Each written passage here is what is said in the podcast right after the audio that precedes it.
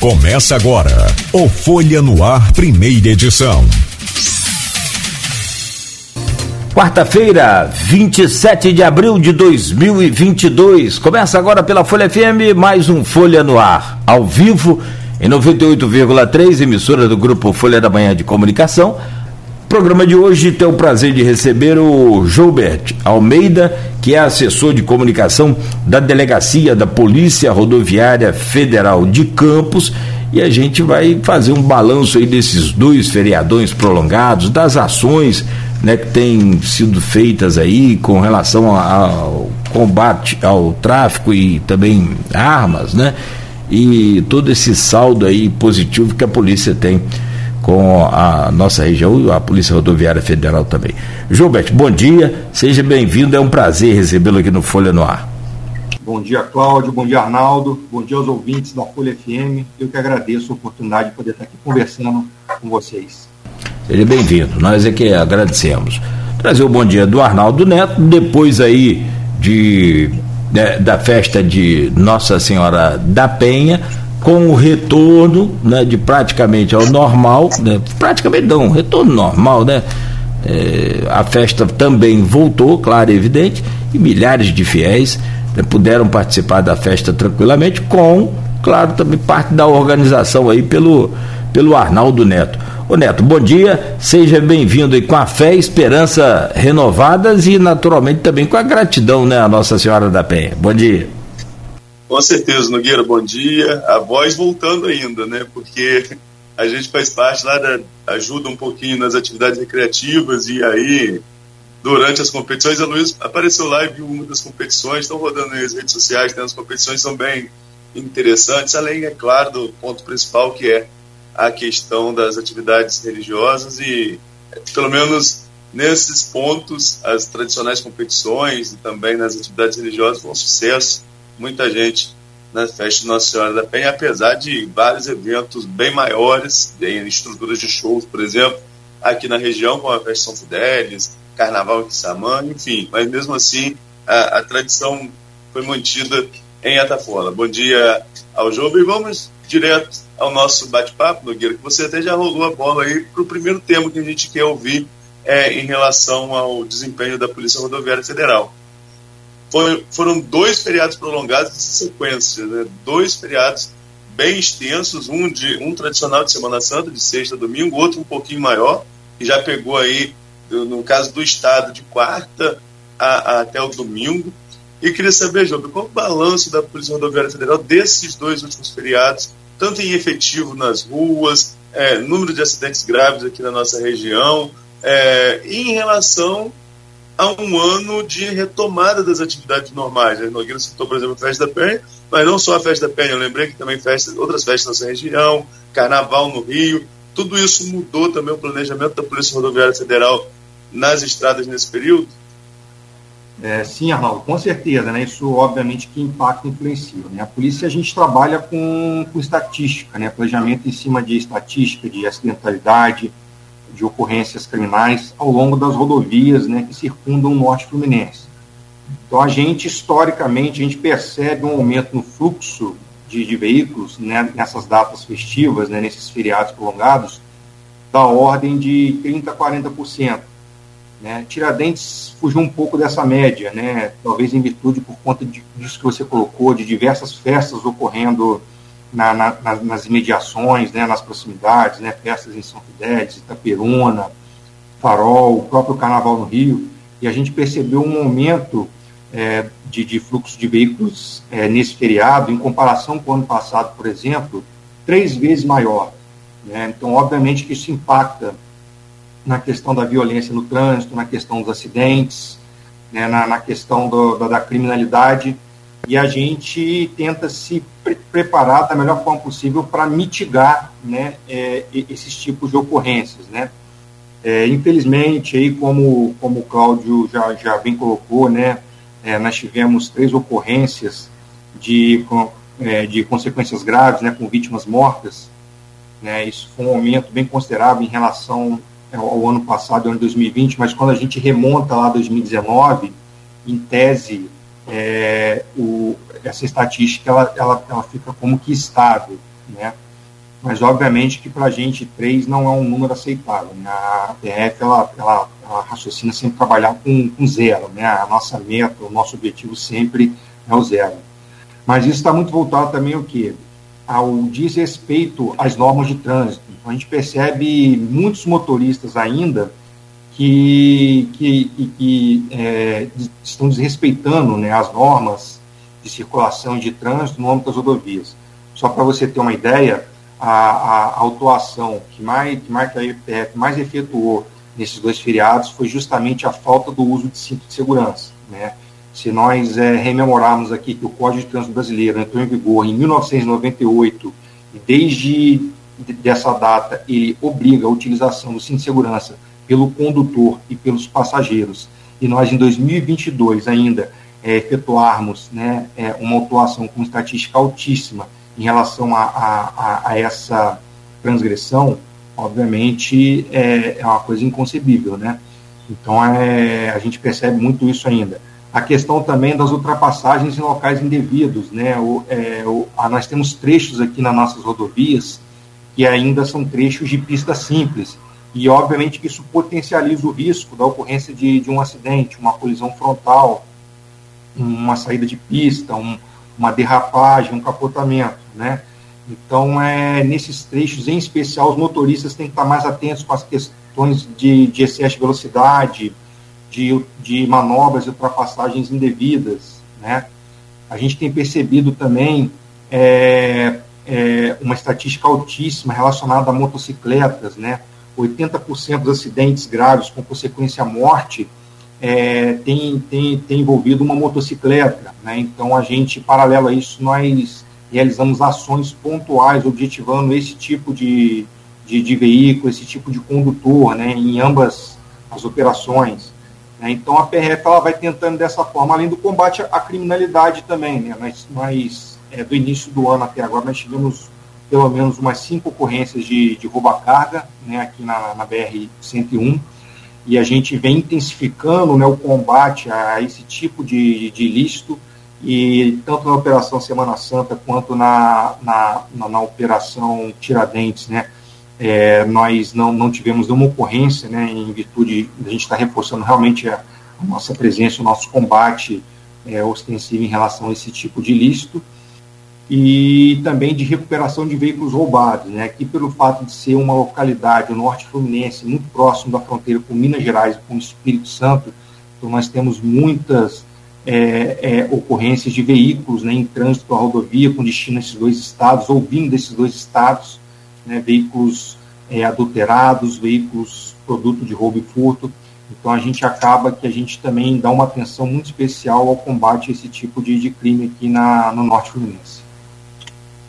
Deixa eu trazer aqui, Jober, o, alguns números para a gente fazer um meio que um balanço aqui em comparação a, ao período da pandemia, né, 2020, 2021 e também, se possível, até a pré-pandemia 2019. Vamos lá, os dados estatísticos aqui que você nos passou tem fiscalizações 1.884 pessoas, fiscalizações de veículos 1.514 só no feriado de Tiradentes, tá? É, em acidentes, total, três graves, com três pessoas mortas, já falamos sobre isso. Autos de infração foram 541 unidades, veículos recolhidos 44. Aí tem aqui, que naturalmente você pode detalhar, fica à vontade aí, até para a gente também saber que tipo de ocorrências policiais como crimes. Foram sete. Ocorrências policiais com pessoas detidas, seis. Você pode detalhar, por exemplo, esses dois últimos números e fazer um comparativo desses outros números. Por exemplo, 1.514 veículos representam o que em relação ao período pandêmico e o pré-pandemia? Perfeito. Só para você ter uma, uma, uma ideia, o, o, Cláudio, é, no feriado de Tiradentes, né, nós, nós é, é, obviamente que a gente aumenta, o, a gente reforça o nosso efetivo operacional, né? Mais ou menos em, de, de 30% a 40% né, de policiais a mais né, nas rodovias, efetuando fiscalizações de trânsito e combate à criminalidade. A gente percebeu um aumento no fluxo de veículos na rodovia no Filiado Tiradentes, três vezes maior do que o fluxo do ano de 2020, né, por exemplo, né? Então isso obviamente que, que potencializa, né, é, essa, todas essas questões que envolvem as autuações, que envolvem é, a criminalidade, que envolvem os acidentes, né?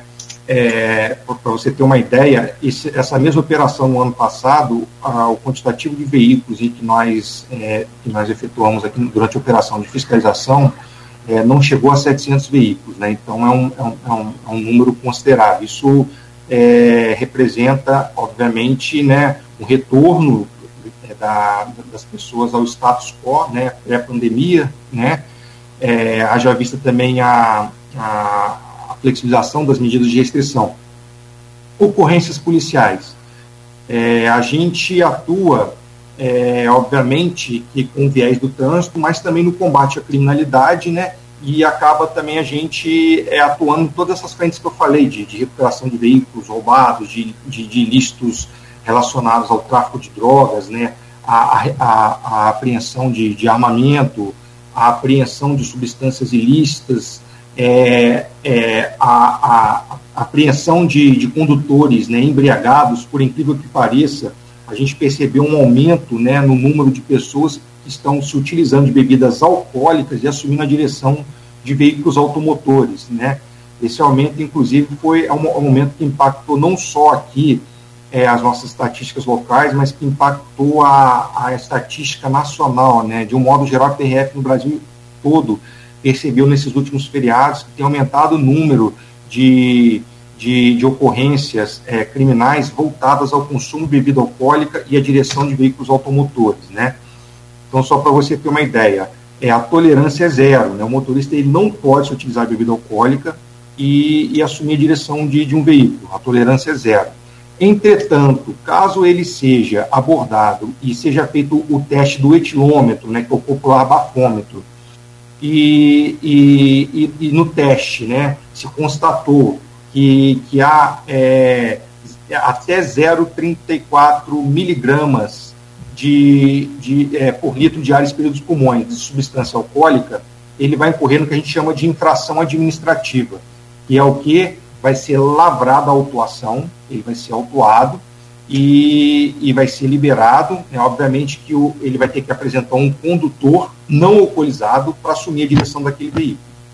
Entretanto, se esse índice for superior a 0,34, além de ser autuado, ele vai incorrer ainda na infração criminal né, de consumir bebida alcoólica e, e, assumir a direção de veículo automotor. Aí, a partir daí, a PRF vai encaminhá-lo para a polícia administrativa para que seja aberto um inquérito seja apurada o, o, ilícito é, criminal.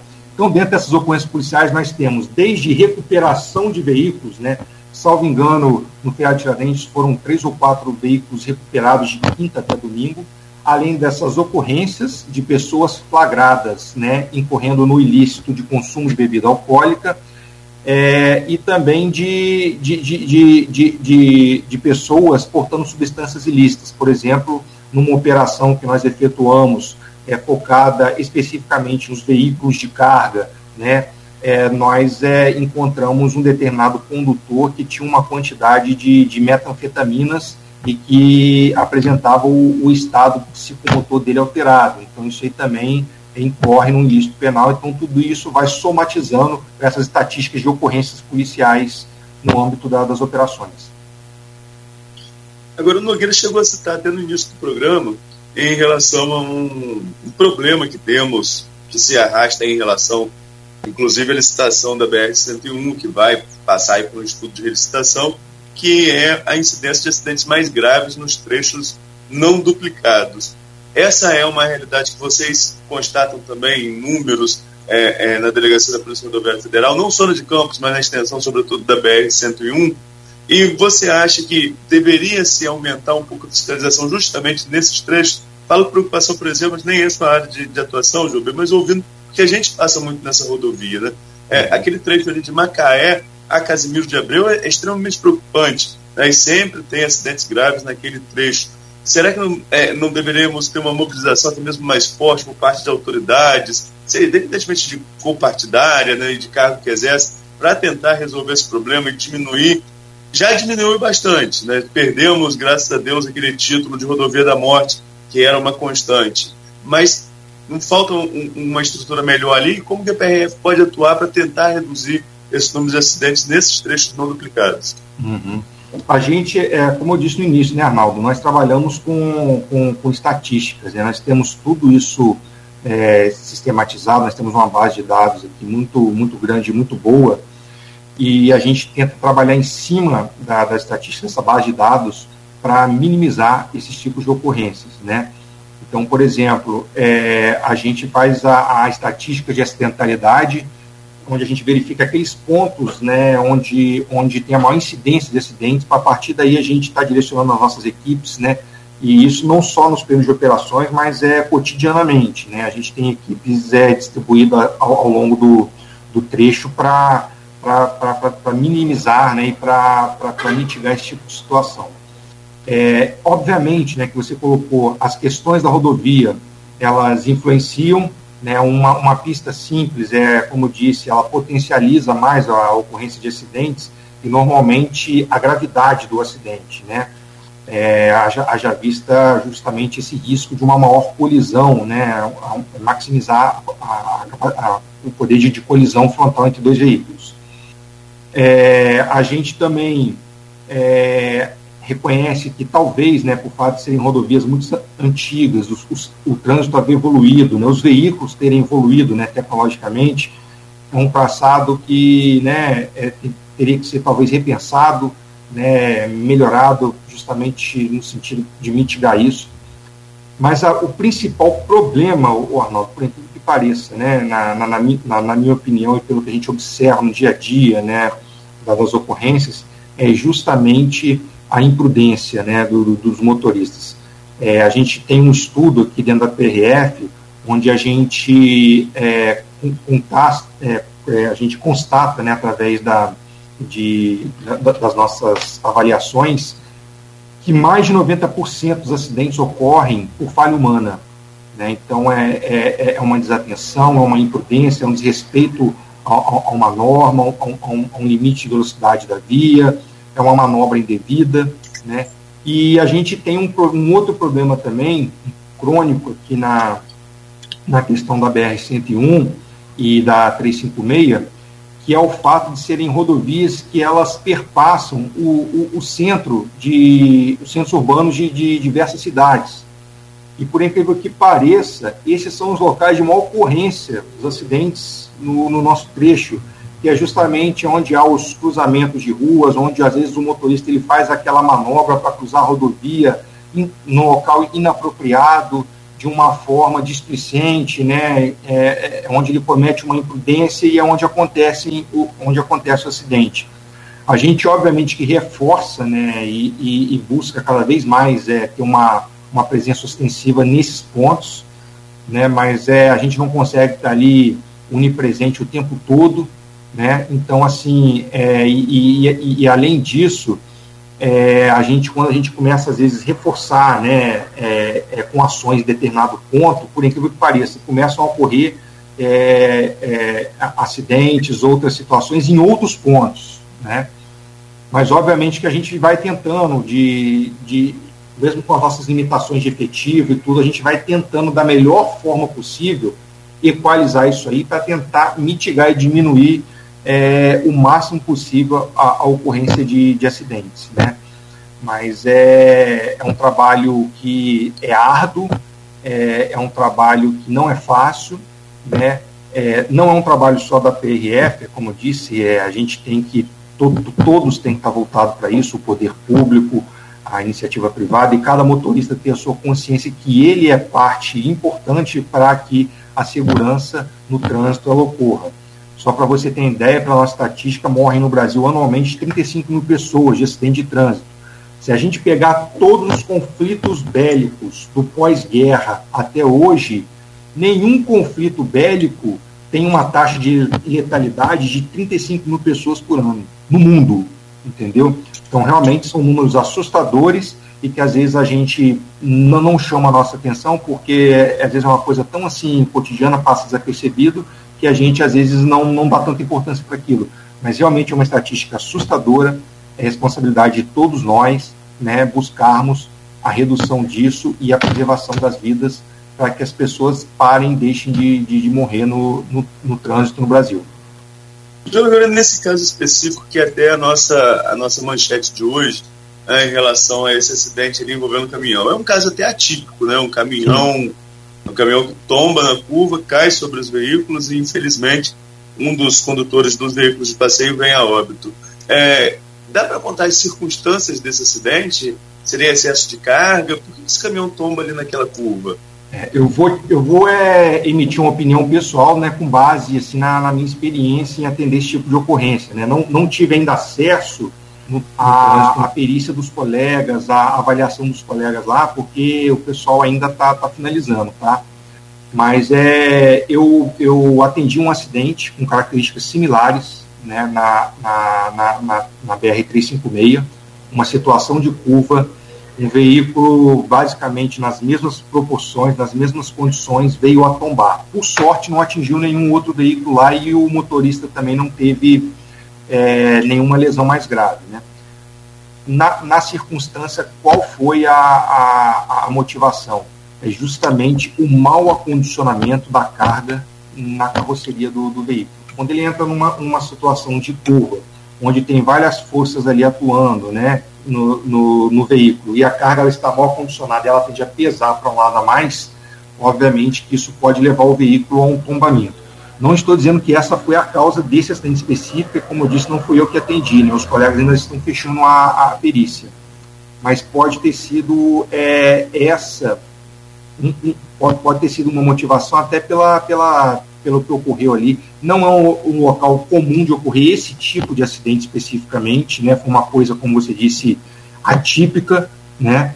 E obviamente que a gente vai estar tá, é, é, efetuando uma avaliação ali para saber o que, que, que, pode ser feito, mesmo se foi realmente essa condição muito atípica ou se foi alguma outra motivante ali. Caso seja uma motivante externa, obviamente que a gente vai estar é, tá em contato com a autopista, com com, com os departamentos responsáveis por engenharia para estar tá buscando uma solução ali para o local, né? Mas é, normalmente é, é, leva, leva a crer que possa ser a questão da, da carga mal acondicionada que levou ao tombamento do, veículo, né? Jober, é, deixa eu te fazer uma pergunta com relação. É que você assim mudou a sua o tom da expressão, né?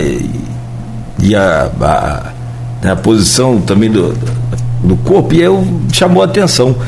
Uhum. O aumento de, de uso de bebidas, e é natural né, que se, se reaja dessa forma, então, mas você que está aí no dia a dia do, do da, da, função e, e, sabe muito bem como é que é, mais do que a gente.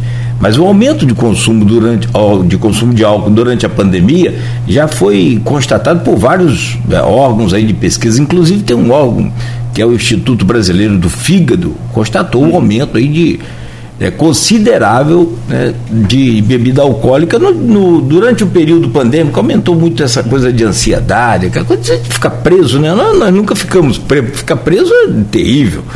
Uhum. Né? Então, e por uma prisão complicada, porque quando você é preso por uma punição, uma coisa, tudo bem, você já está sabendo que vai ser preso, uma hora vai dar ruim. Mas assim, uma prisão que se você sair você morre, o negócio é meio tenso.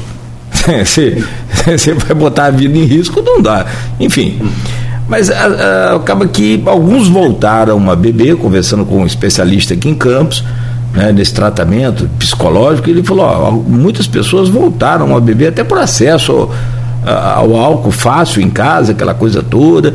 Enfim, o, o que, que, te chamou a atenção? Você acredita, e pode ser até uma opinião pessoal sua, não sei, mas é, se tem algum dado profissional, é, o que, que, você acha que fez esse, esse, esse aumento de consumo aí de álcool aparecer no trânsito também, o que é letal, né? Que é complicado.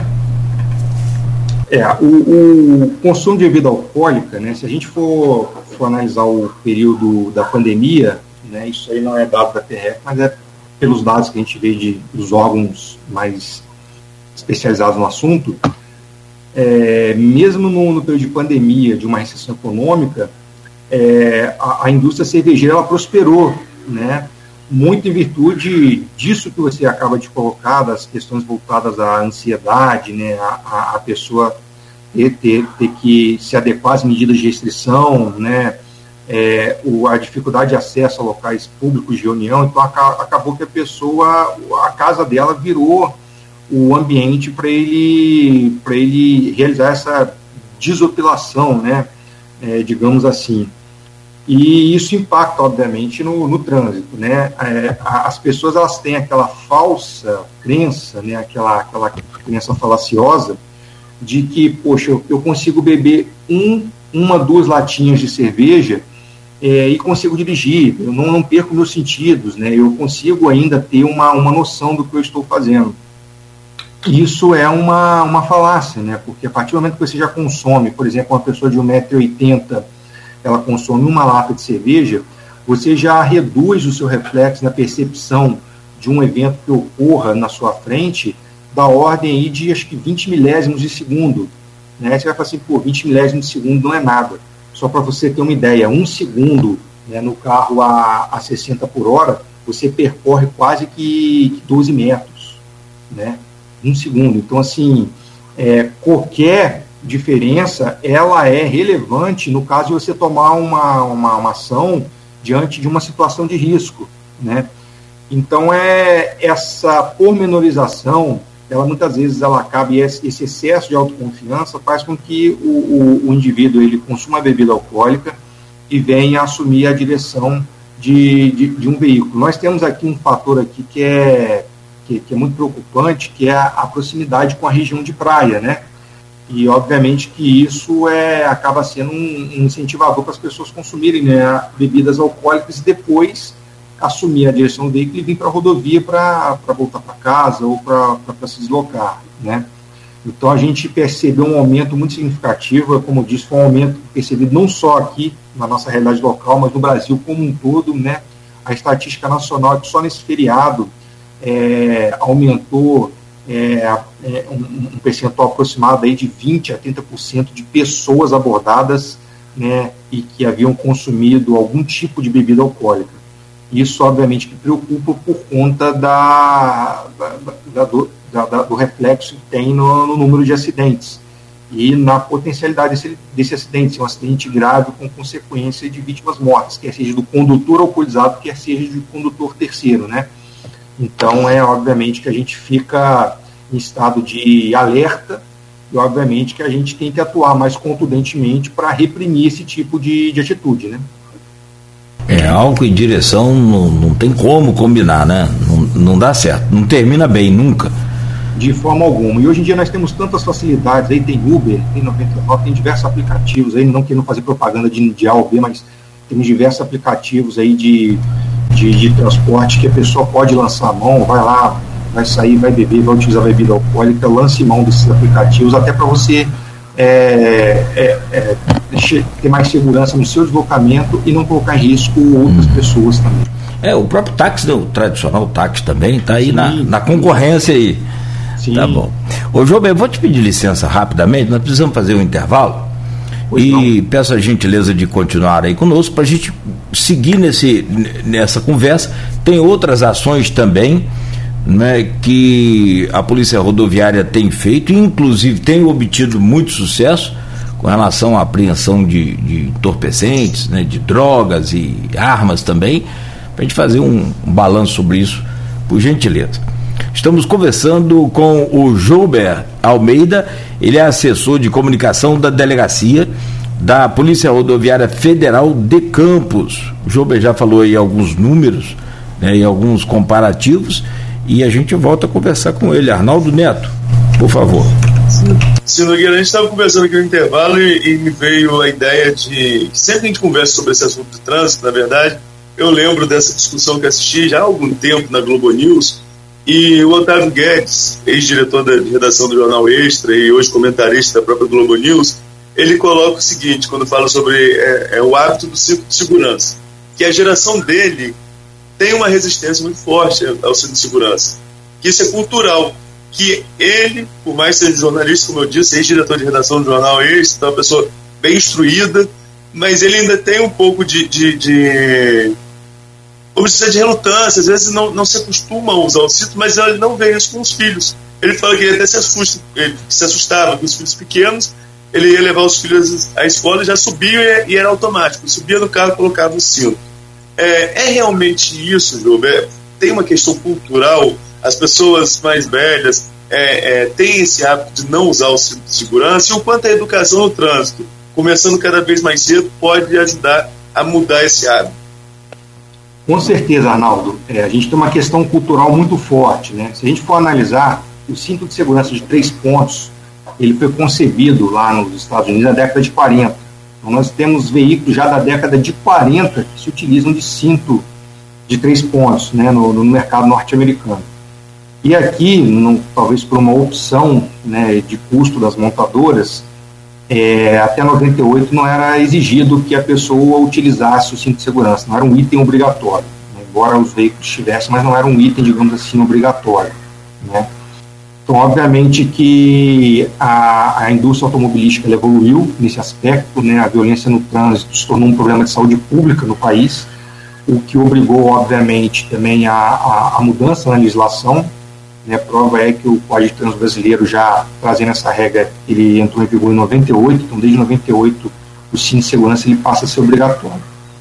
E a questão da educação é o fundamento de tudo, né, a educação para o trânsito principalmente. Né. A PRF ela tem, é, ela tem trabalhado fortemente a questão da, da educação para o trânsito, justamente para ela se adequar a, a aquele, ao pacto da ONU, segundo o qual, né, até 2020, é, os países signatários teriam que reduzir os índices de acidentes em, em seus territórios em, em 50%, né?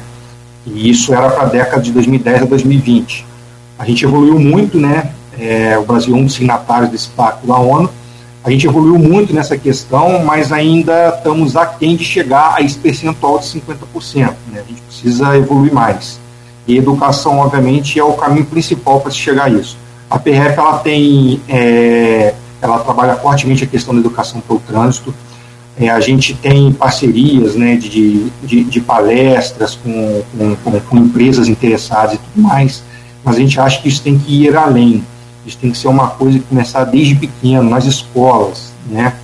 A, a educação para o trânsito, a criança tomar consciência desde pequeno, né? E isso é, é, é, isso surte resultados, né? sem dúvida que surte. É, eu vou, dar aqui até um exemplo de um caso pessoal meu, eu não tenho filhos ainda, mas eu tenho sobrinhos né, em, em, em idade infantil, e, e, eu sou assim muito. É, é, quando eu entro no carro, todo mundo tem que estar de cinto. Eu não, não saio, não, não, não, dou partida no carro se todos que estiverem dentro do carro não estiverem acondicionados adequadamente com cinto de segurança. E com isso eles vão aprendendo. Eu vou exigindo, ó, põe o cinto, ó, senta na cadeirinha direitinho, aí vou lá, verifico tudo certinho e tal. E eles acabam sendo é, multiplicadores dessa ideia. Que às vezes quando eles estão no, carro dos pais, de, dos outros tios, aí já começam, mãe, põe o cinto, pai, põe o cinto, o tio falou que tem que usar o cinto. Tal. Então eles vão rememorando esse ensinamento que eu passo para eles e vão é, fiscalizando, digamos assim, né, os pais, né, para que os pais utilizem o cinto de segurança. Então, sem dúvida que as crianças eles, elas têm esse grande potencial de serem multiplicadores.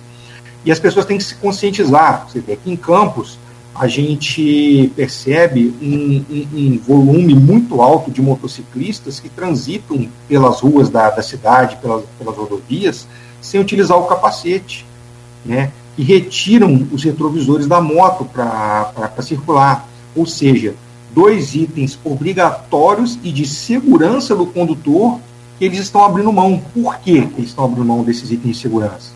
Itens que podem salvar a vida deles, entendeu? Então a gente tem que começar a mudar essa mentalidade, senão a gente não vai evoluir na questão de melhoria da estatística, né? É, é, é inconcebível num país como o nosso nós termos que lidar anualmente com 35, em torno de 35 mil mortes no trânsito é, no ponto, é, no, ponto no, no, qual chegamos, né? Você vê, se a gente for, for analisar os conflitos bélicos armados no pós-guerra, nenhum conflito bélico dizimou 35 mil vidas em um ano. Né? Então, assim, são números alarmantes, assustadores. A gente tem que mudar essa realidade. Né? A gente não pode continuar é, é, é, é vendo dia após dia nossos jovens, pessoas morrendo no trânsito por conta da, da, da, falta de conscientização, por conta da falta de utilização de um item de segurança, por conta do desrespeito às normas de trânsito, às normas de circulação, por conta de excesso de velocidade. Não dá. Ô, ô Jober, é, recentemente essa questão do cinto é, é, muito interessante. A gente acha que acontece com os outros, mas nunca vai acontecer com a gente. É impressionante, né? É, eu quero te fazer uma pergunta, mas deixa eu trazer um dado aqui. Segundo uma, uma pesquisa feita em São Paulo, agora, dia 8, divulgada dia 8 de abril, é, pelo canal UOL, a multa, a quarta multa, é, ocorrência de, de multa em São Paulo é a falta do cinto de segurança. Né? O, o que mais causa multa é a quarta infração que mais acontece no trânsito em São Paulo é a falta do cinto. Porém, é, teve agora um episódio com o ex-BBB Rodrigo Mussi, é, e aí envolve famoso, né? Não só ganha destaque, e também agora com as redes sociais. Ele ficou em um estado muito grave, né, entre a vida e a morte, e com familiares informando como é que estava a situação dele diariamente e tal, aquela coisa toda. E, enfim, mas graças a Deus se recuperou, tá? Parece que para ter alta já mas ficou em estado gravíssimo por conta da falta do cinto de segurança num, num, numa, numa ocorrência que teve. O próprio, o, o próprio jogador do, do, do, do, Palmeiras, que faleceu agora, rapaz, é. Rincon. Rincon, obrigado, Arnaldo. Ele, é, é, segundo a polícia, ele pode ter é, tido a morte causada pela a, falta do cinto ou a má colocação do, do, do, acessório. Enfim, o que eu quero te perguntar é assim: então são dois exemplos de, de, de pessoas populares, famosos, que né, um chegou a óbito, infelizmente, que é o Rincon, e o outro, esse Rodrigo aí, que graças a Deus recuperou. Tá. Mas e, e a questão do, do, da educação? Qual é a eficiência, a eficácia da educação no trânsito? Uma vez que a gente conhece aquele ditado de cavalo velho não aprende a marchar. Né? E a punição no trânsito, na sua opinião e na sua experiência profissional, o que, que funciona com mais efetividade? É a punição ou a educação? Então, o, o, o Cláudio, a, a, gente não, a PRF ela não trabalha com punição. Né? A, a princípio do que a, as pessoas podem pensar que ah, pô, o cara gosta de multar, não. A gente, a gente, a multa é o último recurso para a gente, né? Obviamente que a multa ela tem um aspecto ali de, de punir o infrator que desobedeceu a uma norma, né? Mas a gente prioriza mais a questão da, da educação, né? Porque é, a educação ela é mais efetiva no sentido de se alterar essa realidade, né? Porque ela vai trazer o conhecimento para as pessoas, as pessoas vão se atentar às vezes talvez elas não estejam conseguindo enxergar e esse efeito às vezes a, a, a penalização ela não, não, não consegue alcançar, né? É por isso que a gente investe muito nas questões de, de, de educação para o trânsito, né? E, e, a gente trabalha muito isso justamente para é, promover né, essa, essa conscientização, para mexer com as pessoas, para que de fato elas não voltem a incorrer naque, naquela situação infracional. Né? O cinto ele salva vidas, a despeito de qualquer coisa, de historinha, de que alguém conte que ah, não morri porque tava isso é, é falácia. O cinto de segurança, isso é comprovado, é estatística, ele salva vidas. É, basta a gente pegar a estatística de antes de 98 para cá e vir comparando ano a ano, até o ano, o ano em que nos encontramos, a gente vai ver uma, uma redução significativa no mundo de, no, no, no, no número de, de óbitos. Né? Ainda temos um número alto, temos, mas já reduziu muito do que era lá no início. Então, o cinto de segurança ele salva vidas. E as pessoas às vezes abrem mão disso, né, da, de utilizar o cinto de segurança por algum aspecto pessoal, por algum, alguma crença é, infundada, né, e acaba colocando a sua vida em risco. E, e, o cinto de segurança não deve ser utilizado somente pelo condutor, é condutor e passageiros. Né? Vou trazer aqui agora uma estatística pessoal minha, como, como policial rodoviário federal, dos acidentes com óbito é, em, em, ocupantes de veículos que eu atendi, desde que eu entrei na PRF, mais de 80% dos óbitos ocorrem com os passageiros e os passageiros que estão sentados atrás. Por quê? Porque a pessoa ela tem aquela falsa impressão de que o fato de ela estar sentada atrás, que ela está protegida e não está. Ela está sofrendo o mesmo risco de quem está sentado à, à frente do veículo, né? Então tem que se usar o cinto de segurança. É muito comum, às vezes, quando eu estou em operação de fiscalização, eu abordar um Uber, um táxi, quando eu olho, o passageiro atrás está sem o cinto de segurança. Tem que utilizar o cinto de segurança também o passageiro de trás, porque num acidente ele vai ser chacoalhado, ele vai ser projetado dentro do veículo, ele pode morrer. Né? Inclusive, a gente é, atendeu recentemente um, um, um acidente onde o, o, o, motorista veio a óbito porque o passageiro atrás ele estava sem o cinto, ele foi projetado para frente, houve um choque de, de, de, de, cabeça entre os dois e o passageiro, o motorista, teve a, o pescoço fraturado e veio a óbito, né? Então, é, o cinto ele é importante, ele salva vidas, né? isso é comprovado, né? isso é uma comprovação, não é, não, não é um achismo, não estou falando aqui com base na minha opinião pessoal, é uma comprovação técnica científica e ele tem que ser utilizado. Diogo, eu vou trazer umas perguntas agora em relação é, dos nossos ouvintes. Né? Nós temos um grupo de WhatsApp desse programa e do blog Opiniões, que tem algumas colocações lá, e também temos interações pelas redes sociais. Vou começar aqui com uma pergunta. É, é, embora ele pergunte, já disse que você não vai poder responder, então quero ver se você vai ou não poder uhum. responder a pergunta do Roberto Shoa, policial federal, especialista em segurança pública. É, é, ele disse que você acha que você não pode responder, mas com certeza você tem uma opinião sobre isso. A pergunta é: acredita que o descumprimento por parte do governo federal de promover a reestruturação da PRF terá impacto negativo no efetivo e nas ações da instituição? Olha, é, posso responder sim, sem problema nenhum.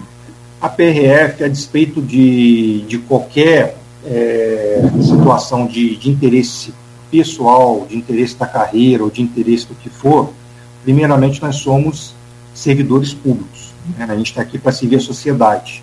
Né? Obviamente que o nosso, é, digamos assim, o nosso chefe maior é o presidente da República, mas a nossa missão principal é servir a sociedade. E a gente vem trabalhando sempre muito forte, né, é, nas últimas décadas, por uma carreira forte, por uma polícia é, forte, uma polícia responsável, uma polícia profissional. Obviamente, para a gente alcançar esse patamar, para nos tornarmos uma instituição cada vez mais consolidada e com a excelência de serviço que nós prestamos para a sociedade, né, a, a, a, reestruturação, né, ter uma carreira é, reestruturada, uma carreira é, que, que, nos permita uma segurança jurídica, uma segurança pessoal para as nossas famílias, é importante mas isso de forma alguma vai ser algo que obste a PRF a continuar a desempenhar e executar o bom trabalho dela, sem dúvida nenhuma. Nós vamos continuar executando e desempenhando nosso trabalho da melhor forma possível, a despeito de, de qualquer, qualquer outro fator relativo à, carreira da PRF. Né? A PRF, só para vocês terem uma ideia, é a polícia que mais aprende drogas no mundo. Né? A gente aprende é, 1% de toda a droga é, que, que, circula no mundo é apreendida pela Polícia Rodoviária Federal no Brasil. Então, é uma polícia extremamente efetiva no combate à criminalidade, no combate a drogas. Né? Só nesse ano aqui, no Norte Fluminense, para vocês terem uma ideia da nossa estatística, foram, nós apreendemos 300 mil maços de cigarro, foram mais de 500 quilos de maconha e mais de 15 quilos de substância análoga à cocaína apreendidas, mais de 200 comprimidos de metanfetaminas, e em torno aí de umas é, nove unidades, mais ou menos, de, de armamento, né, que foram apreendidos pela PRE. A gente está falando aqui num, numa região de fronteira interna do país, longe da, da, da, fronteira seca com outros países. Lá esses números são, obviamente, muito maiores e, e potencializados. Né? Então, é, a gente trabalha sempre para isso, pelo bem da sociedade, para garantir a segurança e incolumidade de todo cidadão que circula pela rodovia, no combate à criminalidade, é, e vamos continuar trabalhando da mesma forma, porque o nosso compromisso é com a sociedade, é com a população do, do nosso país, é, com o nosso país. A revista Veja, há dois dias, agora no domingo, trouxe uma reportagem falando que os policiais, os policiais rodoviários é, vão mirar caminhoneiros para pressionar o governo federal por reajuste. Você lembra que, segundo a matéria da Veja, a polícia planeja uma operação pente fino nas rodovias como forma de protesto, até porque a gente sabe da proximidade é, eleitoral e, e o quanto que os caminhoneiros impactam no período eleitoral. Se houver uma greve caminhoneiro, o presidente inviabiliza qualquer tipo de, de tentativa de reeleição, independentemente de qual seja o presidente. É muito difícil o governo. Me passou por isso recentemente. A gente assistiu ali o que aconteceu naquela greve. Mas é, tem algum fundamento essa história, você quanto policial do governo federal? Em, gru em, grupos, nos grupos internos, alguma coisa circula nesse sentido? Ou a Veja deu aí uma barrigada, como dizemos no, no, no, no jargão jornalístico? Não, de forma alguma. É como, é como eu disse, a, a Polícia Rodoviária Federal é uma polícia que ela é, sempre está em evidência, né, na, na, nas mídias, é, é, é uma instituição muito forte, é, é uma das bases do, do, do, atual governo, né, é uma polícia, eu não diria nem do atual, mas assim, de, to, de todos os governos, né, porque a segurança pública é, é, é o mote de, de, de qualquer governo, quer seja ele de direita, esquerda, centro, o que for, é interesse do, do, do, país, né, da sociedade. E acaba que a gente fica sendo meio que. É, fica no meio ali de, de, desse fogo cruzado, aí começam né, as, a, as especulações. Mas a, gente atua de uma forma muito séria. A fiscalização nossa, a gente fiscaliza qualquer tipo de veículo, é ônibus de, de passageiros, é, é veículo de transporte coletivo, é veículo de transporte pessoal, é veículo é, particular, é veículo de carga. Não existe é, essa questão de direcionamento de fiscalização, até porque isso, os nossos normativos, a, a, a nossa regulamentação não permite esse direcionamento, nós temos que ser é, é, imparciais na, na, na, na, nossa fiscalização. Então, isso aí, sem dúvida nenhuma, não tem, não tem fundamento nenhum. Obviamente que falar da PRF, levantar esse tipo de, de situação, deve vender jornal, né, deve dar, dar mídia e tal, então é, é sempre muito. É, é, uma, é uma pauta é, muito boa, mas internamente não há nem, nenhuma, nenhuma orientação em relação a isso, não há nenhum movimento nesse sentido, e a gente atua sim é, com base naquilo que, que prevê a nossa regulamentação, com base naquilo que prevê os nossos, as nossas normativas, as, as resoluções do CONTRAN e a fiscalização nossa é, é imparcial. Nosso objetivo é reduzir a violência no trânsito e combater a, e enfrentar a, a, a criminalidade. Esse é o nosso objetivo.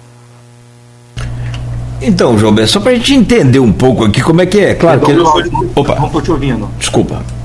Perdão, perdão. Aquele probleminha tradicional entre o, computador e a, e a cadeira. Essa pecinha que não tem jeito. Eu, a pergunta é: não é qual não é justamente como é que é o mecanismo. É claro, vocês têm é, toda a técnica de, de abordagem, é, os caminhões, os carros, até mesmo de, de, de, carga, não sei como que vocês denominam, mas tem essas picapezinhas, elas têm né, um olhar bem atento aí da polícia rodoviária, porque, porque é, de, é de carga, né? E o que, que a pessoa está carregando ali, não é verdade? Não só precisa de, de, de, nota fiscal e essa coisa toda, mas tem que ter um controle. Mas é, a, qual a importância, por exemplo, porque, poxa, no meio da madrugada, a polícia conseguia apreender numa carreta tantas toneladas de, de anfetamina, cocaína, essa coisa. No, aí tem a participação é, de, de, denúncia anônima, não tem, a polícia tem que parar eh, necessariamente todos os caminhões, tem alguma coisa especial nesse caso, ou essa participação da, da população é fundamental? Com certeza, a participação da, da população é fundamental para a atuação da, da polícia, né?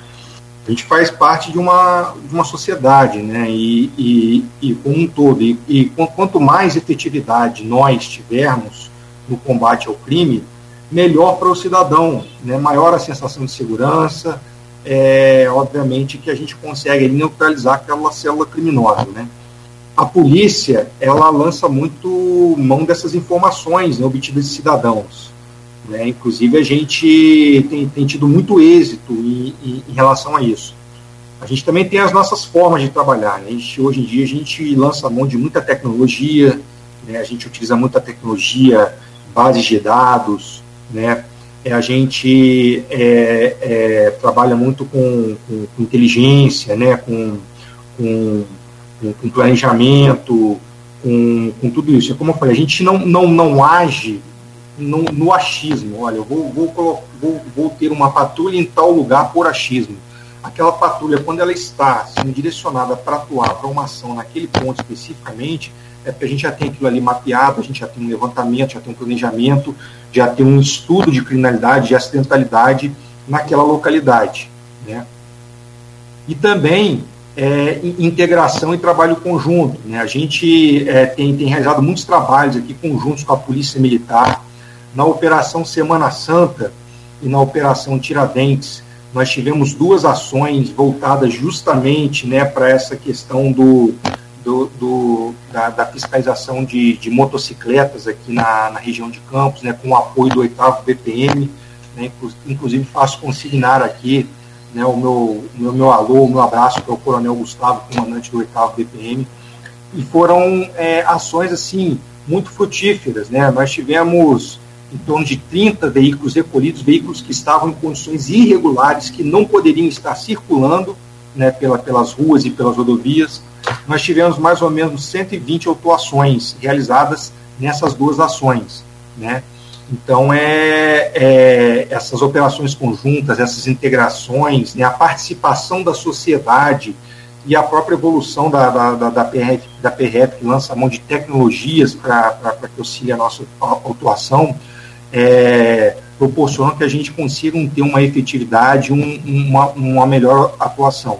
Só para você ter uma ideia, a PF nós temos três aplicativos né, que podem ser utilizados gratuitamente pelo cidadão, né, que é o sinal, ou seja, todo cidadão que tiver, por exemplo, seu carro furtado, ele, ele entra no site da PRF efetua o cadastro do veículo no sinal, ali vai ter um formulário pré-estabelecido, pré onde ele vai inserir algumas informações básicas, e no momento em que ele insere esse cadastro, é disparado um aviso para todos os PRFs em serviço no raio de 200 quilômetros. Então, todas as unidades da PRF, todos os PRFs em serviço naquele instante, no raio de 200 quilômetros, recebem instantaneamente aquela informação de que aquele veículo foi roubado naquele instante. Nós temos o sinal agro, né, que é para aquela pessoa que mora na, na, na, zona rural, né, aquele produtor rural que tem ali o seu maquinário, né, os insumos que ele utiliza ali na, na lida do dia a dia da sua propriedade furtados, ou mesmo animais de sua propriedade são furtados, de maneira análoga, ele efetua esse cadastro na, no, no, Sinal Agro, né, que é uma, uma aplicação no, na página da PRF, e num raio de é, 200 quilômetros também, todos os PRFs em serviço naquele momento recebem esse aviso né, no, nos seus celulares pessoais. E tem ainda o sinal desaparecido, ou seja, aquela pessoa que teve um ente né, desaparecido, um conhecido, um amigo, ele efetua esse registro e todo PRF num raio de 500 quilômetros que estiver em serviço naquele momento, ele recebe essa informação, já sabe que aquela pessoa se encontra desaparecida. Então a gente já vai ter um, um, um, uma referência para poder trabalhar na, na, localização daquela pessoa, na localização desses insumos, desses veículos que foram subtraídos do, do cidadão. Conexão do Neto voltou. Voltou agora, Neto? É, são, são aqueles, é, digamos, necessários vendedores de tudo que ligam a todo momento e perturbam a vida de todo mundo, né? E insistem, é de 5 em 5 minutos, mesmo o número ligando, você bloqueia, daqui a pouco surge surgem mais 200. Mas enfim, vamos, vamos ao que interessa, que é a nossa entrevista. E nós não podemos nem bloquear, né, Nogueira? A gente trabalha com comunicação, não pode nem bloquear DDD de fora, porque a gente fala com Brasília, a gente fala com Rio, a gente fala com São Paulo, enfim, é complicado. Mas todo mundo está ouvindo a gente convive com isso diariamente, nesse monte de ligação aí de telemarketing que vem perturbar e não tem horário, né? Ontem eu recebi desse mesmo, desse mesmo grupo aí, 10 horas da noite de ligação, agora 8 horas da manhã. É bem complicado. Mas vamos lá para o nosso assunto que também não é simples. Tem mais uma pergunta aqui do uma pergunta aqui do grupo de WhatsApp do programa, João. Essa pergunta, ela, você até já respondeu um pouco sobre ela. É do Ranânia, advogado Ranânia Mongi, ele coloca o seguinte: como? Monjan. Monjan, obrigado. É, patrulheiro, nos últimos anos a PRF vem batendo recordes atrás de recordes na apreensão de drogas, armas e munições. Chegou até mesmo a falar sobre isso. A que se deve esse aumento da atividade, da atividade policial? É possível aumentar ainda mais? O que seria necessário para isso, na sua opinião? Sim, é, a gente, obviamente, a gente busca cada vez mais estar à frente né, da, da atividade criminosa. Né? A gente busca é, resultados cada vez mais efetivos. Né? E assim, é, a gente tem as nossas limitações, obviamente, né? nós somos uma, uma polícia, nós não temos um efetivo é, tão volumoso como, por exemplo, da polícia militar. Né? É, se a gente for, for, comparar a polícia que deve ter um efetivo aí da ordem de, de, de quase 10 vezes o nosso, é, então a gente tem que se lançar a mão justamente de tecnologias, né, de trabalhar com, com, com, com, estatísticas, com análise, com, com, análise de evidências, com planejamento, né, com priorização, para a gente alcançar a máxima efetividade possível. Né? E isso vem dando resultado e vem dando certo. É, a gente vem conseguindo também, é, além de desenvolver essas tecnologias né, que eu mencionei há pouco também, a gente vem conseguindo também é, é, trabalhar com, com, melhoria dos nossos equipamentos, dos nossos materiais. Né? Recentemente, a, a PRF, né, ela começou a operar com, com veículos blindados. Né? Quando, nós, quando eu cheguei aqui na, na delegacia há dois anos atrás, nós tínhamos, a princípio, apenas uma viatura blindada, né? as outras viaturas não ofereciam nenhum tipo de proteção ao policial.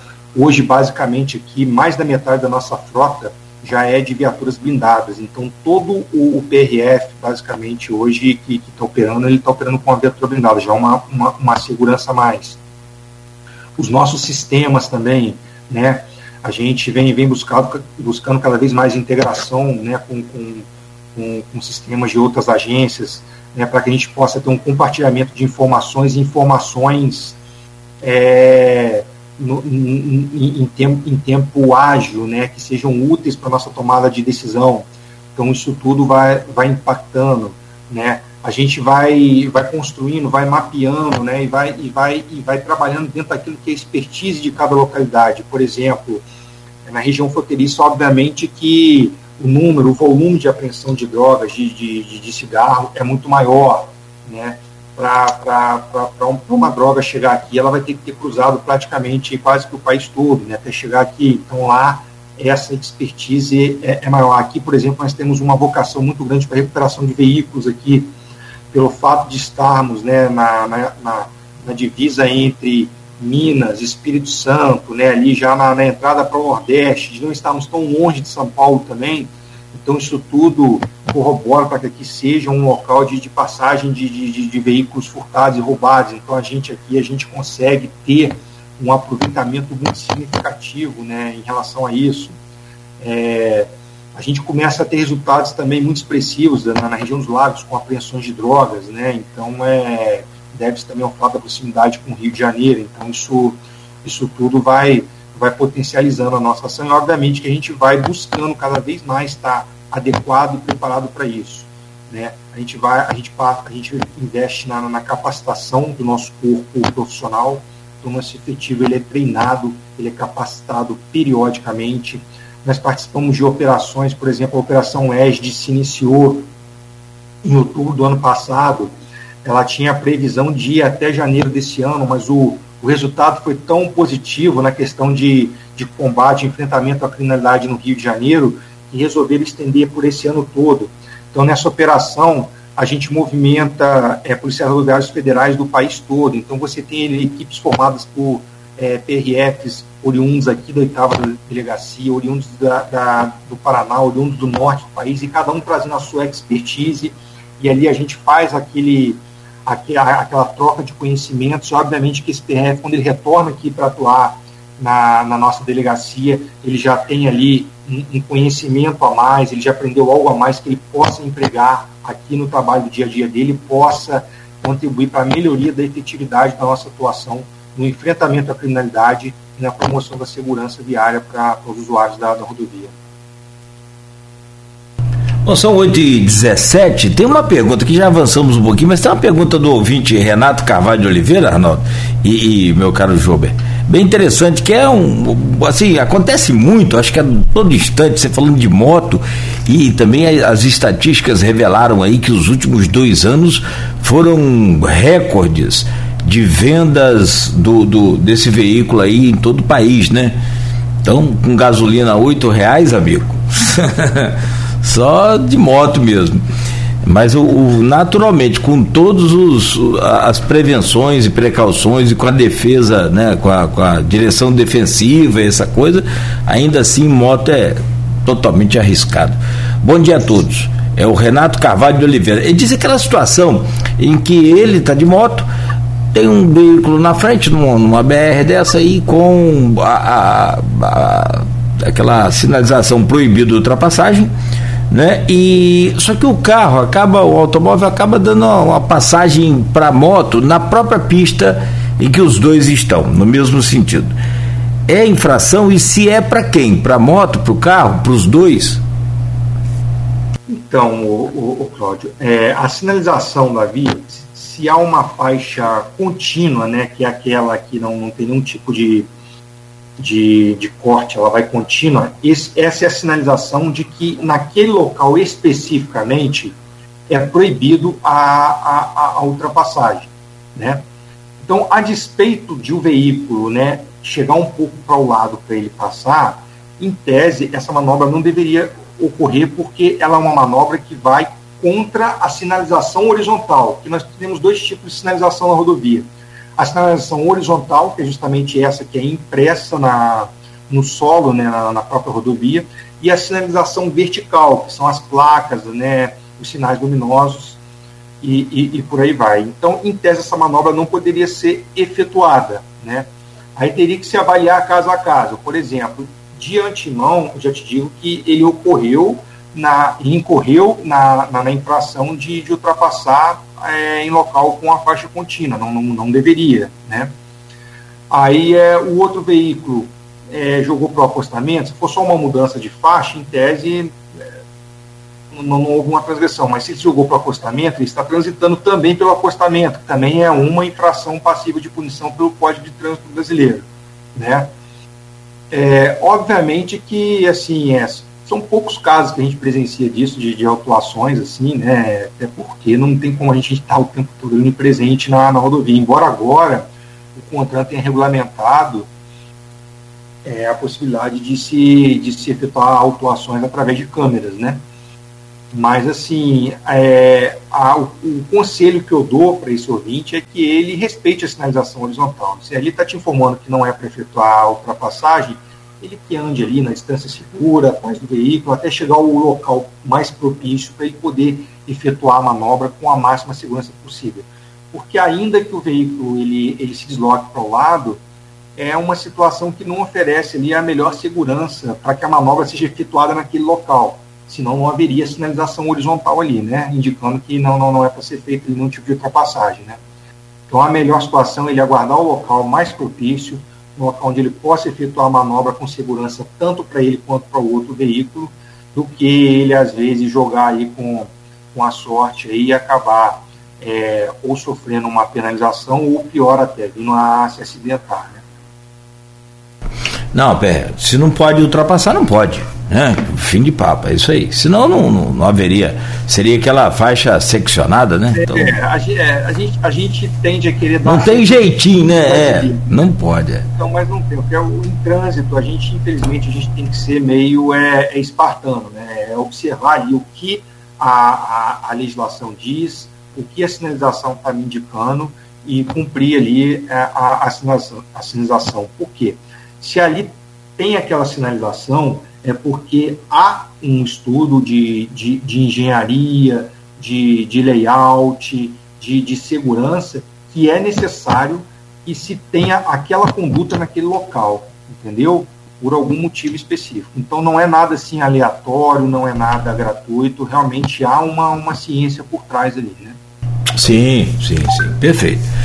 Bom, são 8h21, ô, ô, ô Jober. Mais uma vez eu vou te pedir licença. Rapidamente a gente vai fazer um, uma pausa E a gente volta para fechar aí essa, esse bate-papo muito bom com você aqui hoje. É, não só revelador dos números, mas também orientador, né? Importante para que a gente tenha noção de fato. E olha, nada melhor do que uma atualização é, é, das informações, né? É muito bacana, não só por conta das mudanças do Código de Trânsito brasileiro, que vive naturalmente mudando e, e é necessário que se mude, né?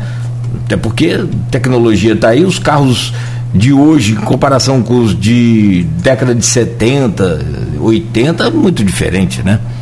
Tem a vantagem da tecnologia que é produzida para é, facilitar a vida da gente, mas a gente é que abusa né, da, da velocidade, da falta do uso de cinto de segurança, mas tem carros aí que já nem funcionam se o cinto de segurança não estiver conectado. O que seria, de repente, sei lá, até uma forma de entrar no código de trânsito disso um dia, né? Para os carros a partir de tal ano tem que ter.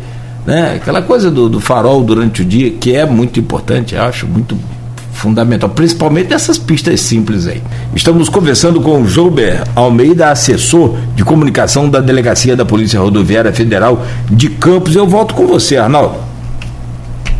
Vamos nós, eu vou continuar com perguntas dos ouvintes, você já trouxe as do grupo, você trouxe uma aí do Facebook também, Nogueira. Eu vou trazer a outra do Maurício Batista, nosso comentarista número um, né, lá desde o começo do programa. E o Maurício traz um assunto aqui é, em relação a um acidente recente envolvendo a viatura da PRF e um motoboy. Ele pergunta o seguinte, Jober, qual, qual a orientação de uma perseguição que acaba em tragédia, envolvendo uma guarnição da PRF e um motociclista morto em Campos? Eu aproveito a pergunta dele para perguntar em que pé está a investigação sobre o que realmente aconteceu. Bom, é, a PRF ela, ela é uma polícia, como disse aqui, que a gente atua, obviamente, sempre no enfrentamento à criminalidade e buscando a segurança viária, né? Obviamente que a gente tem o objetivo preservar vidas, né? Então, a primeira orientação que eu dou é todo aquele usuário que, que for abordado por um PRF, ele obedeça à determinação desse policial, né? é, e, e, e, não empreenda fuga, né? A despeito de, de, qualquer, de qualquer problema que ele tenha com o veículo, foi preferível parar, né? É, ver o que está acontecendo, até para re, tentar regularizar aquela situação, do que ele às vezes tomar uma atitude ali no, é, desesperada, empreender uma fuga e dar uma cara para a situação que de fato não, não condiz com, com aquele tipo de situação. Nesse caso especificamente, a nossa equipe estava em patrulhamento da rodovia e ela foi é, é, abordada por usuários que informaram ter visto um veículo aparentemente roubado, né, transitando ali próximo à localidade. A equipe, obviamente, reforçou o patrulhamento e conseguiu é, é, localizar esse veículo.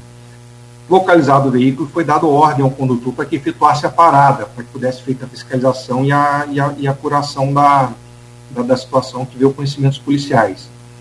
O condutor empreendeu fuga, por dentro de, de, de diversos bairros, de diversas ruas do, do bairro de Guarulhos. A equipe efetuou o acompanhamento tático desse condutor.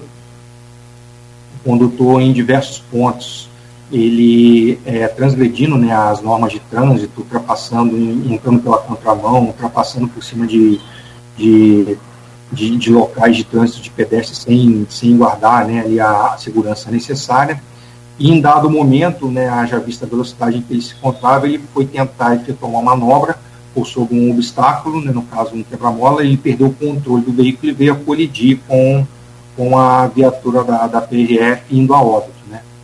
Então, assim, é um fato lamentável. As informações, essas que eu passei aqui agora, são informações de conhecimento geral dentro da instituição públicas. Obviamente que o caso ainda está sendo apurado. É, as informações mais técnicas elas estão sendo apuradas por, por profissionais da própria instituição, né, é, é, que, que tem aqui essa atribuição, então as informações que eu estou passando aqui são informações gerais. O veículo, a princípio, a gente foi realmente averiguar a situação do veículo, ele era um veículo objeto de roubo e furto, né, que estava com adulteração dos seus sinais característicos, talvez até seja tenha sido por esse motivo que ele tenha empreendido fuga, né, não, não saberemos. Mas a determinação que a gente, a orientação que eu dou é que sempre parem, obedeçam a determinação policial. Né? É preferível, às vezes, você perder o bem, você, você ter um, um, um, uma. Você tem que se explicar na Polícia Judiciária do que você perder sua vida. Né? A vida sempre é o bem mais valioso a, a, a ser preservado. É, e a partir de quando você empreende fuga numa situação dessa, você já está é, ciente de que está colocando pois sua vida em risco. Você né? tem uma informação de que há algum problema de ordem criminosa com aquele veículo, né?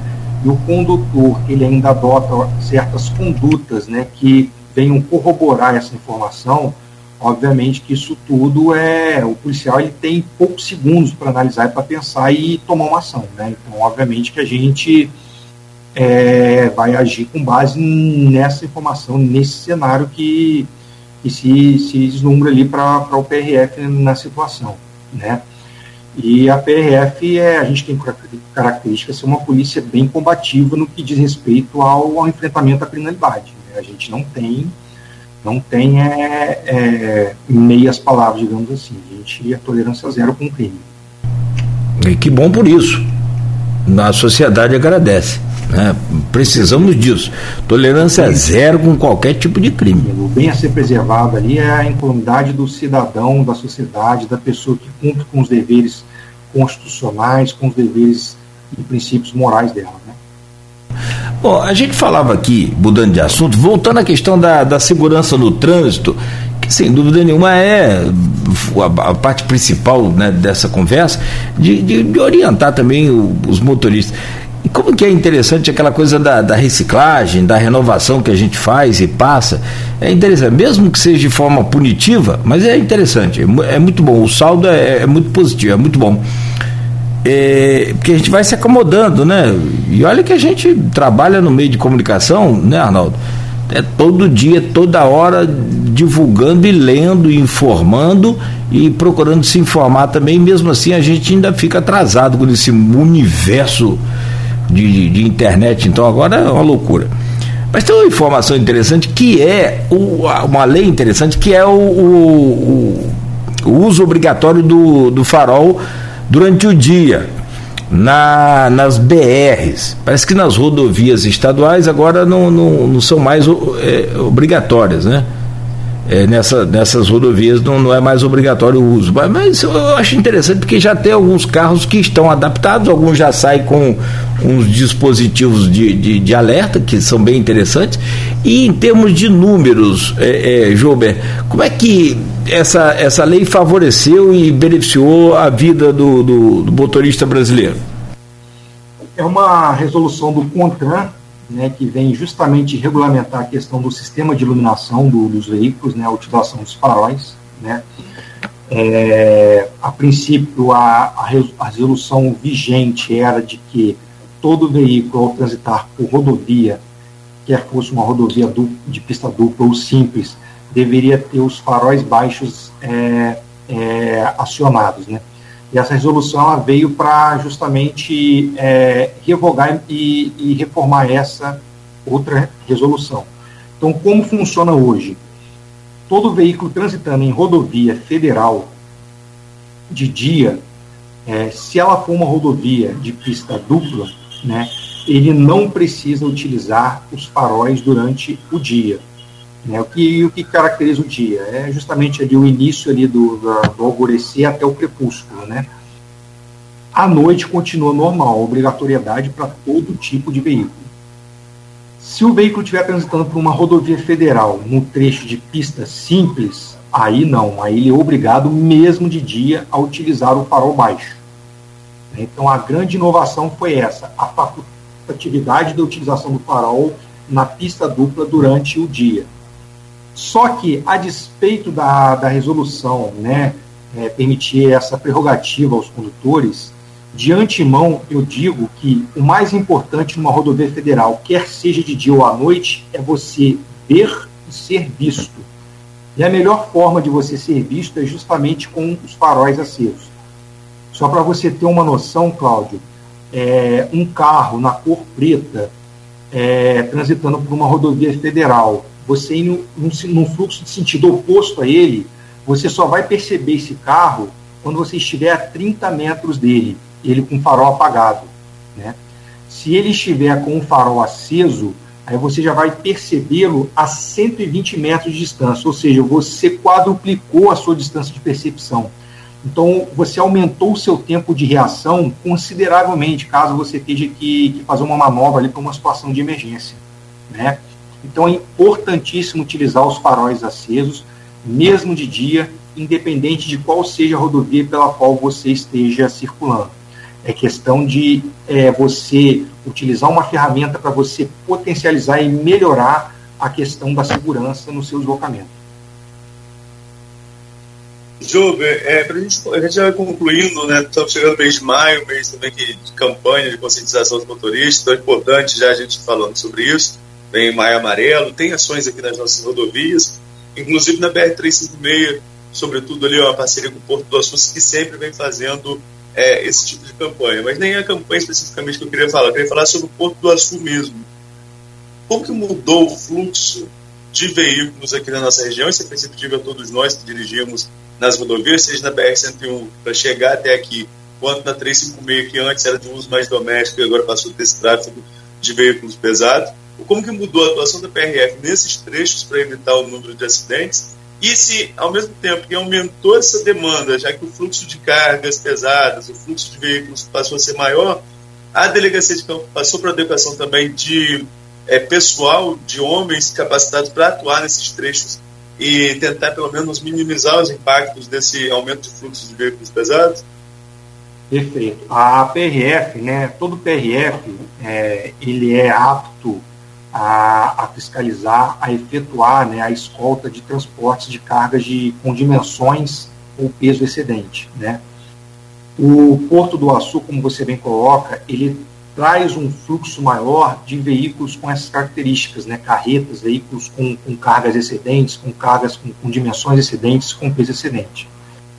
Existe a, a, a resolução do CONTRAN também que determina que esse tipo de veículo, para ele transitar por uma rodovia federal, é, a depender da dimensão, da largura e do peso dele, ele precisa do que a gente chama de uma escolta dedicada. Né? Essa escolta, né, ela pode ser efetuada por uma empresa privada, a depender da característica da carga, e se for uma carga com uma dimensão, com uma característica maior de, de peso, de largura, de, de, de altura, é, aí quem, mesmo ele tendo uma empresa privada efetuando essa escolta, a TRF também tem que escoltar nos trechos de, de rodovia federal.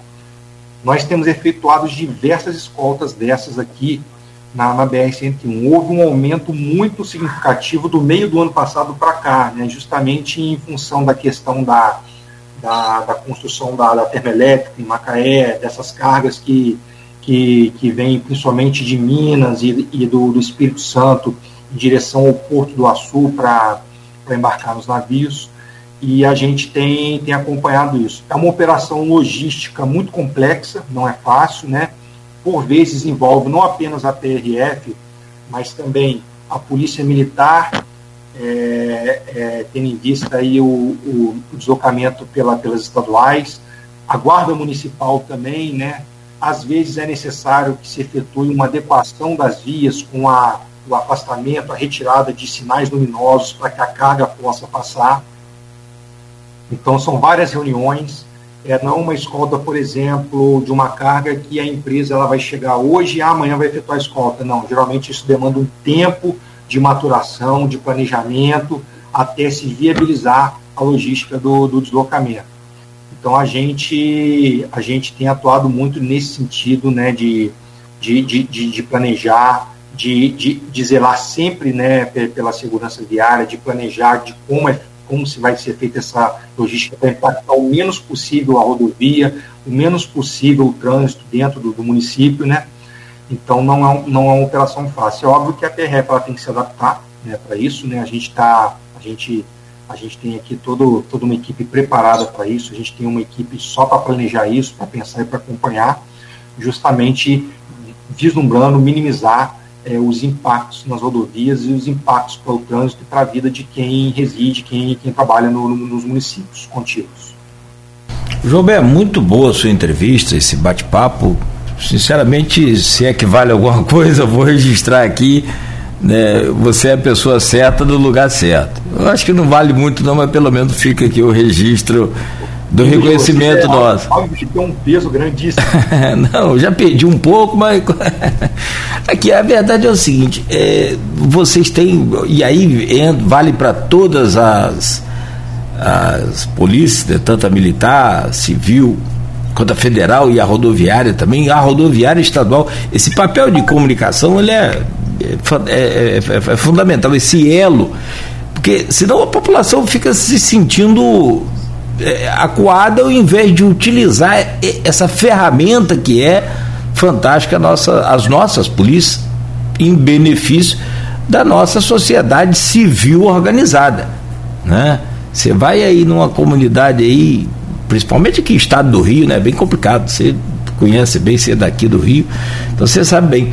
É, é, na, em determinadas comunidades a, a, as regras são diferentes e lá descumpriu qualquer regra, punição é o tribunal e a sentença é imediata.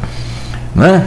É, aqui a coisa precisa ser mais bem utilizada das, do, dos dois lados, tanto nosso da sociedade que precisa se né, aproximar, tanto também quanto das, das entidades e dos órgãos que precisam também se colocar à disposição da população de forma mais, mais aproximada, é o que eu penso. Mas, sobretudo, te agradeço muito aí e deixo você à vontade para encerrar, colocando os canais de comunicação entre a sociedade e a Polícia Rodoviária Federal à disposição aí, pode ficar à vontade. E muito obrigado pela sua é, como disse, produtiva entrevista aqui no programa. Eu que agradeço, né, Cláudio, a você, ao Arnaldo, a toda a equipe da, da Folha FM. Agradeço aos ouvintes, né, as perguntas que foram feitas contribuíram muito aqui para o nosso bate-papo, né, foram muito produtivas. É, a PRF, a gente gosta muito, a gente valoriza muito, um dos nossos valores institucionais é a transparência, né, então é muito bom a gente estar aqui falando, orientando, né, é, ajudando, né, acima de tudo nós somos, é como eu disse, eu sou PRF, né, nós somos da Polícia Rodoviária Federal e eu sou PRF com muito orgulho, mas nós somos é, servidores públicos, nós estamos aqui para servir a sociedade, para prestar conta à sociedade e para é, auxiliar a sociedade, né, quer seja através de promoção da segurança nas rodovias, quer seja no, no enfrentamento à criminalidade. É, o cidadão né, que quiser entrar em contato com a PRF, é, por qualquer motivo que seja, ele pode estar é, nos acionando pelo 191, né, que é o telefone nosso aqui em, em Campos, pode estar reportando qualquer tipo de situação. De repente, às vezes, a pessoa está transitando pela rodovia, viu uma situação de insegurança, um motorista que aparente está embriagado, está fazendo manobras que está tá colocando em, em xeque a segurança dos demais é, usuários da rodovia, pode entrar em contato com o 191, que prontamente uma equipe nossa se desloca até o local, e efetua a abordagem né, de, desse infrator, verifica o que está acontecendo. É muito importante a gente ter esse apoio também na sociedade, as pessoas também que tiverem alguma informação a respeito de alguma atividade criminal podem entrar em contato conosco para a gente, é preservado sempre o sigilo da pessoa, né, ela não precisa nem se identificar, e a gente conta muito com esse apoio também da sociedade para que a gente possa junto promover né, uma melhor segurança, promover um, um, um, um melhor propiciar uma, um melhor ambiente para a nossa sociedade, para o nosso norte fluminense, que nós possamos ter um local mais seguro, um trânsito mais seguro e uma localidade cada vez mais livre da, da criminalidade. Muito obrigado a você, Cláudio, obrigado, Arnaldo, mais uma vez, obrigado a toda a equipe da Folha FM e precisando da PRF, estamos aqui sempre prontos, estamos à disposição para conversar com vocês. Tá certo. Do mesmo modo também, o Grupo Folha da Manhã está à disposição. Neto. Opa, agradecer também ao jogo. No intervalo também já fiz o que Nogueira faz agora, colocar à disposição aqui os nossos canais de comunicação e no mais desejar um bom dia. Obrigado, bom dia. Valeu, valeu, Jober. Grande abraço. Você que nos acompanha aí, não desligue o seu rádio, nem desconecte aí das plataformas Face, YouTube, Instagram. Nós vamos fazer um rápido intervalo do próximo bloco para fechar o programa tudo que está acontecendo na Câmara Municipal de Campos, que, ao contrário aqui da entrevista do Jober Almeida, não produziu muita coisa significante nos últimos quase que mais de dois meses, né? 70 dias aí. Vamos saber como é que anda o, o, clima lá na Câmara Municipal de Campos após aquela tentativa de eleição que deu no que deu. Ontem, posicionamento essa semana do Ministério Público e a sessão de ontem. Aliás, a, a outra coisa importante também é a nota da OAB, né? Nesse, nesse momento aí que a gente precisa tanto, onde pelo menos um em cada três campistas está em situação de extrema pobreza. Muito complicado. E nesse encerramento de hoje, nesse último bloco, a situação da Câmara Municipal. Depois de 70 dias aí, praticamente, hoje é dia 27, né? A eleição foi 16 de fevereiro. Eleição da mesa, onde o, o Marquinhos Bacelar, é, da oposição ao Vladimir, foi eleito com 13 dos 25 votos, 13 a 12, e de lá para cá a coisa desandou, foi parar na justiça e agora essa semana teve um parecer do Ministério Público que já começa a dar um, vou colocar minha opinião, tá, Arnaldo? Um, um termo meu que um freio de arrumação na situação, né? E na casa também tá todo mundo perdendo, a população perde sim, né? e muito com essa improdutividade, ou seja, muito pouca coisa produzida aí nesse período, se é que produziu alguma coisa, e também uma nota importante da OAB. Mas quem conhece tudo da Câmara aqui é Arnaldo Neto, a Luiz Abreu também, que tem os seus contatos aí e, e naturalmente conhece bem, mas o Arnaldo está dentro dos bastidores. Neto, traz tudo para a gente aí. Vamos lá, Nogueira. Antes de eu falar da Câmara, a gente vai vendo aqui nas redes sociais, estávamos falando sobre segurança no trânsito, violência no trânsito, né?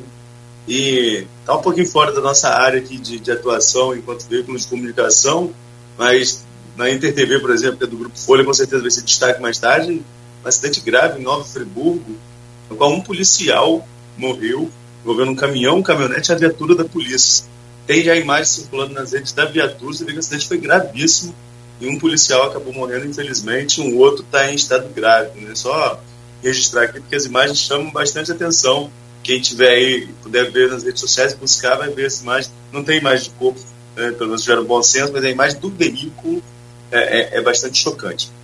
Voltando ao nosso canavial aqui, voltando a, a, a Campos, é, a situação da Câmara, assim, eu, na semana passada, a semana passada foi uma semana atípica, né, de feriado prolongado, é, foi uma semana mais curta, mas existia uma forte expectativa na semana passada de que os processos de perda de mandatos eletivos eles fossem é, concluídos naquela semana.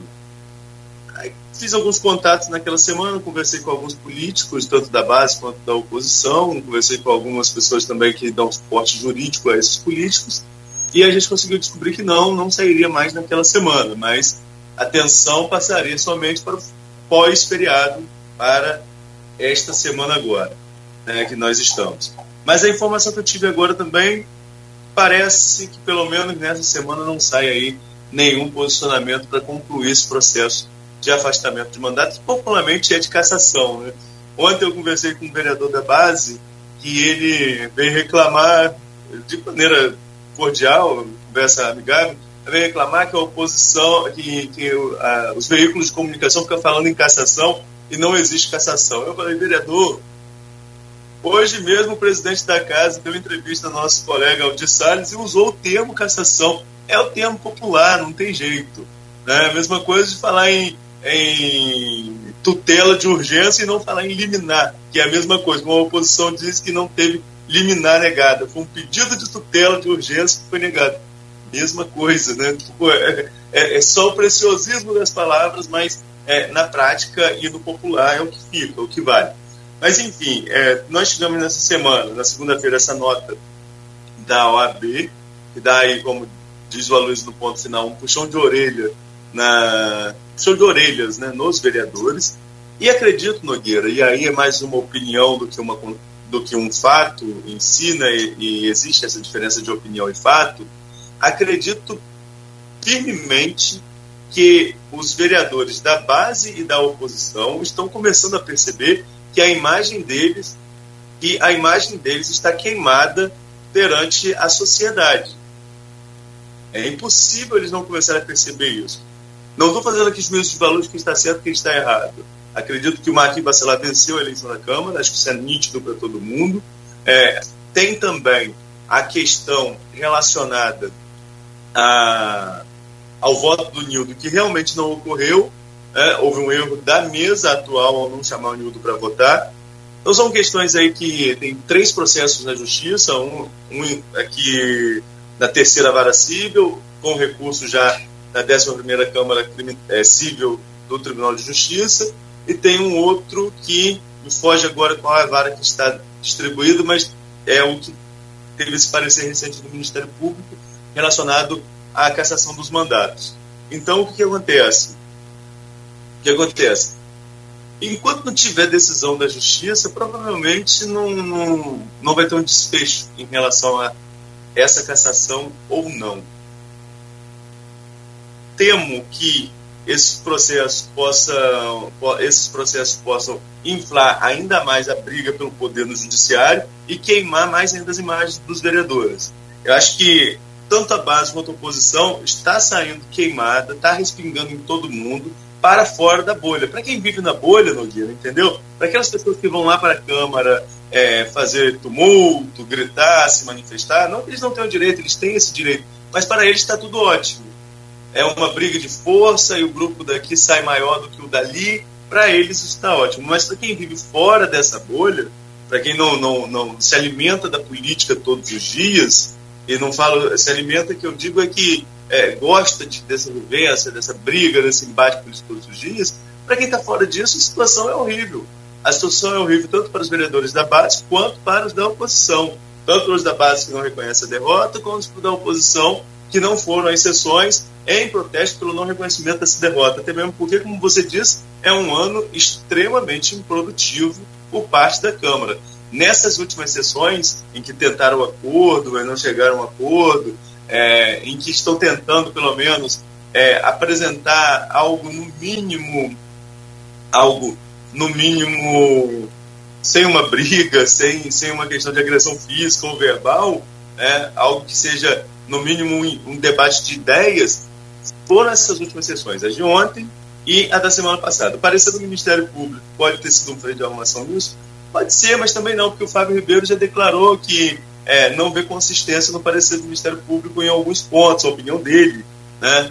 É, e parecer não é sentença, isso sim, isso é um fato, parecer não é sentença. Temos que aguardar a sentença do juiz. Já vimos várias sentenças em que o juiz concorda com o parecer do Ministério Público, mas também que o juiz tem uma interpretação diferente do Ministério Público. Isso é, é super natural. Né? Então vamos aguardar a decisão do juiz e somente a partir dessa decisão do juiz é que algo de concreto vai acontecer. Se houver uma decisão do juiz dizendo que é a Câmara que decide, aí a tensão política volta a ficar mais forte, porque você vai ter aí o prosseguimento desses processos de cassação e com uma decisão bem séria. Isso já está na, na, digamos, tá ponto aí, já está prontinho para sair. Mas enquanto o juiz não se manifestar, não acredito que a mesa diretora vá julgar nenhum processo de cassação dos vereadores, é, Pois é, Arnaldo, eu estou me lembrando aqui, na semana do, do Aloysio Abreu Barbosa aqui no programa, ele anunciou, eu, eu, acho que foi na terça-feira dele, e na quarta já saiu no ponto final daquela semana. Ele anunciando o seguinte: que havia informação de, é, é, dele, né, de que ele havia conseguido, de que se a justiça se a Câmara não resolvesse os seus problemas na Câmara, a Justiça iria interceder. E parece que, mais uma vez, ele está certo. A Justiça já começou a, a se posicionar. Através de. Quer dizer, a, a, a, justiça não. A justiça não. O, o, o o Ministério Público já começou a se posicionar. Obrigado, Arnaldo. O Ministério Público já começou a se posicionar e o que deve, naturalmente, evidentemente, para isso, provocar a justiça a se posicionar também. E aí eu te pergunto: esse posicionamento deve acontecer? Se deve, é, é quando que, que será? Olha, eu, o processo está concluído. Né? O processo está, melhor dizendo, está concluído para a decisão do juiz. até olhei aqui durante o programa para ver se teve alguma movimentação hoje, mas ainda é muito cedo, né? É, o judiciário pô, normalmente começa a funcionar depois das nove, assim, para despacho, para própria atualização do sistema. Então nós não temos ainda uma sentença, mas a, a tendência é de que isso saia o mais rápido possível. O juiz não deve demorar muito nessa sentença. Essa sentença são dois processos distintos. Um processo que é anular a anulação da eleição da mesa. Esse processo ele está com o juiz Leonardo Cajueiro em primeira instância e já tem recurso, um agravo de instrumento em segunda instância. Outro processo, esse que é o do parecer do Ministério Público que nós estamos falando, esse processo ele quer anular, ele pede a anulação dos atos do presidente Fábio Ribeiro que levaram à abertura desse processo de perda de mandato eletivo, popularmente processo de cassação. Por quê? Esse processo de cassação é motivado pela falta dos vereadores que o Fábio não aceitou as justificativas. Então eles querem que essas justificativas sejam aceitas e com isso zera as faltas, segue o jogo e, e, e marca-se a eleição da mesa. E aí a prerrogativa é do presidente de quando. E, e esse é, essa é a falta de consenso entre os vereadores pelo quando essa eleição da mesa é, vai acontecer.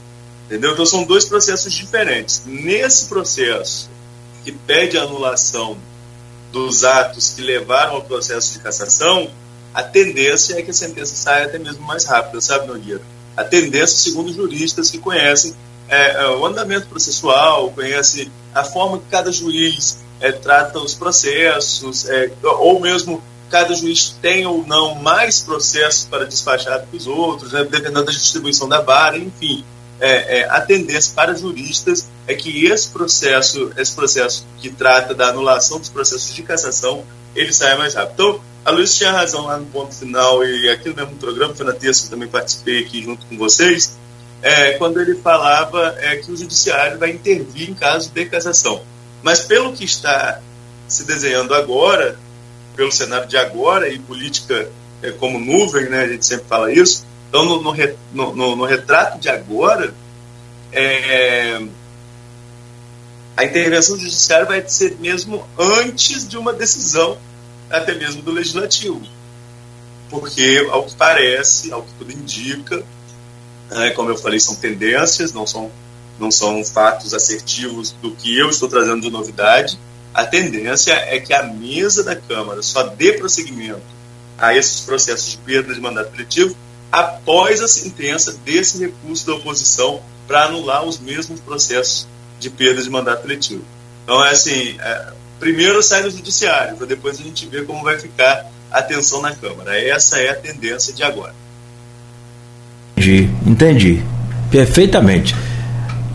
Nos resta agora é aguardar esse período aí que você né, falou e torcer para que os vereadores tenham consciência de fato dessa produtividade que a gente cobra aqui é, sobre o, a, essa pauta, sobre o, os trabalhos na Câmara de Vereadores. E também, Arnaldo, saber como é que vai ficar. Vai ter outra eleição ou não vai? Vai valer aquela? Tudo vai depender. Justamente. Ah. Só, como eu falei, é um, aí é um outro processo que está tramitando, que, é a anulação, que, a, que a oposição pede a continuidade da eleição da mesa. Mas, é, se for mantida a anulação daquela, até dezembro tem que ter outra.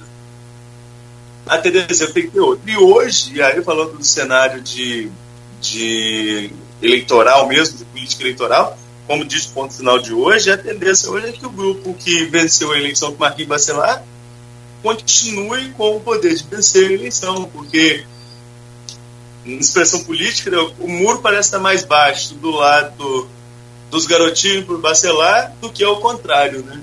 Então a tendência é que esse grupo é, é, vença novamente a eleição quando ela for pautada outra vez.